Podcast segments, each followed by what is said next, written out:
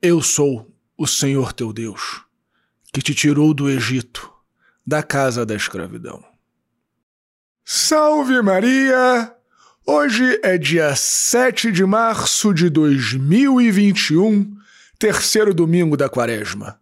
Eu sou o Padre João Paulo Ruse, pároco da Paróquia Todos os Santos. Sejam mais uma vez muito bem-vindos às minhas redes sociais. E antes de nós começarmos o sermão de hoje, me permita te avisar que nesta nova fase de restrições aqui no estado de São Paulo, praticamente nada mudou nas nossas atividades aqui na paróquia, dado que já seguíamos um protocolo mais rigoroso que o necessário.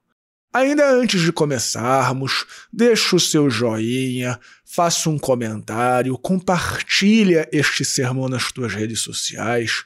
Se você ainda não é inscrito aqui no canal no YouTube, se inscreva agora, porque estas coisas ajudam muito o alcance do nosso apostolado. Curta também a página da Paróquia Todos os Santos no Facebook e no Instagram e assina o nosso podcast Contramundo. É uma outra forma de você também acompanhar o sermão sem precisar estar olhando ou com a concentração fixa na tela do celular ou do computador. Pode escutar o sermão enquanto está cozinhando ou fazendo alguma outra atividade do seu interesse. E por último, se você está vendo o valor aqui no nosso apostolado, eu peço a caridade de você considerar a possibilidade de ser um doador mensal aqui da nossa paróquia, apoiar as obras da paróquia Todos os Santos, o sustento da nossa igreja, porque estamos numa situação bastante precária, como você pode imaginar. Então, se você mantém renda, se você tem condições, considere nos apoiar. Muito obrigado pela sua generosidade e pelo seu engajamento. Deus te abençoe e salve Maria!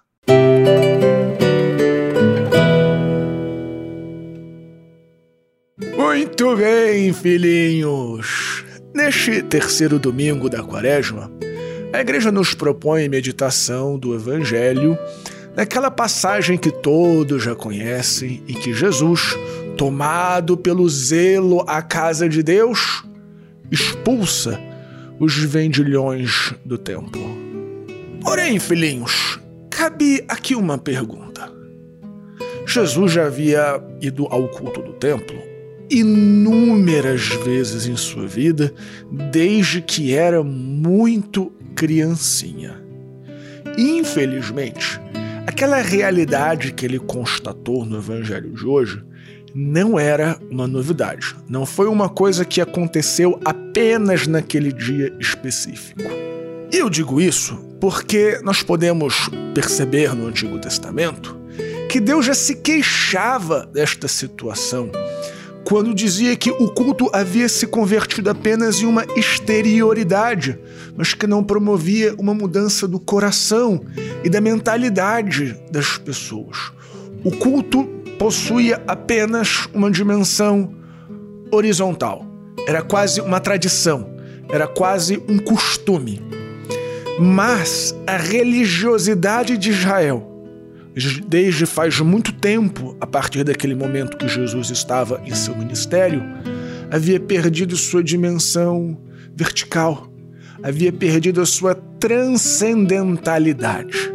A tal ponto, por exemplo, dos saduceus não acreditarem na vida eterna, não acreditarem em anjos, não acreditarem em nada que não fosse material. Para eles, todas as bênçãos de Deus se resumiam a esta vida. E por isso os saduceus também polemizavam com os fariseus.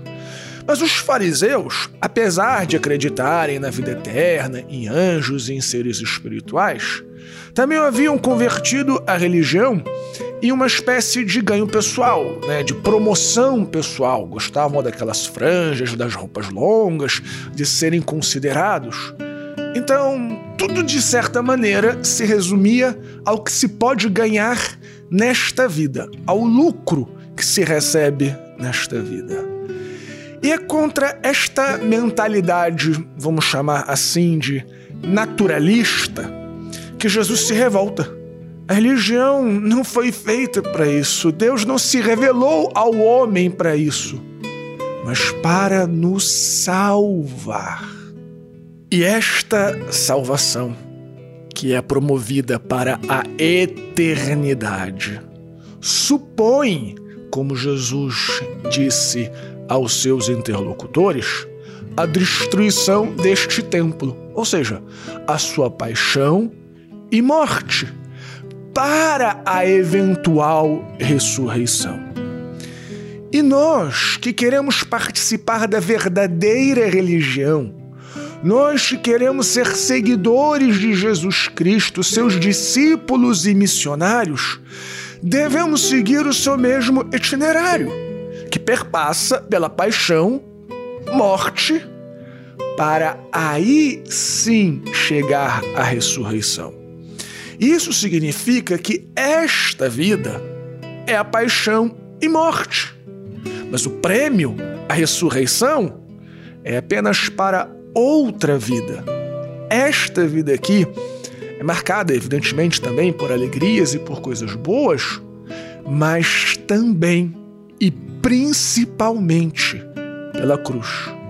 Quem quiser me seguir, renuncie a si mesmo, tome sua cruz cada dia e me siga. E esta mentalidade contrária a tudo aquilo que se vivia, que São Paulo diz que é escândalo e loucura para os gregos e os judeus, porque todos querem ser felizes aqui e se esquecem da perspectiva do céu. Infelizmente, queridos filhos, esta mentalidade, como dissemos, naturalista, também está impregnada nos nossos corações. Para muitos de nós, tudo que importa é esta horizontalidade. Ser feliz aqui, ter lucro aqui, gozar desta vida. E nos esquecemos da eternidade. Para muitos de nós, a religião bem vivida é fanatismo, é coisa de gente doida, é desperdício das potencialidades dessa vida. Então, filhos, não sejamos como aqueles que veem na religião peso. Há muitos dentro da igreja, quando, por exemplo, você diz que não se pode usar métodos anticoncepcionais, que o matrimônio deve ser aberto à vida, que se escandalizam, que se encolerizam. Há muitos quando dizemos que devemos participar da missa todos os domingos e dias santos de guarda, que dizem que isso é fanatismo, que é exagero. Porém, nós vemos na primeira leitura de hoje que antes de nos dar os seus mandamentos, Deus nos lembra quem Ele é. Eu sou o Senhor teu Deus, que te tirou do Egito, da casa da escravidão. Ou seja, os mandamentos que Deus impõe ao seu povo não são para aprisioná-lo, mas antes para libertá-lo. As leis de Deus não são escravidão. As leis de Deus são liberdade. Liberdade interior para as nossas próprias paixões e liberdade exterior da opressão daqueles que não compreendem a verdade. Então, filhinhos, nesses dias que ainda nos restam de quaresma, peçamos a Deus a verdadeira conversão, a conversão do coração, a purificação da nossa mentalidade, para nós nos livrarmos desta prisão de uma mentalidade naturalista, de uma prisão de uma mentalidade que não consegue enxergar as realidades transcendentes. E vivamos os mandamentos de Deus, porque eles sim nos libertam para vivermos com o Senhor a vida eterna. Mais uma vez, filhinhos, muito obrigado por terem ficado comigo até o final deste sermão. Se você não deu o joinha, vai lá, dá o joinha agora, compartilha esse sermão, me deixa um comentário. Eu sempre dou o curtir nos comentários de vocês ou respondo alguns. Isso ajuda bastante a gente. Deus te abençoe e salve Maria!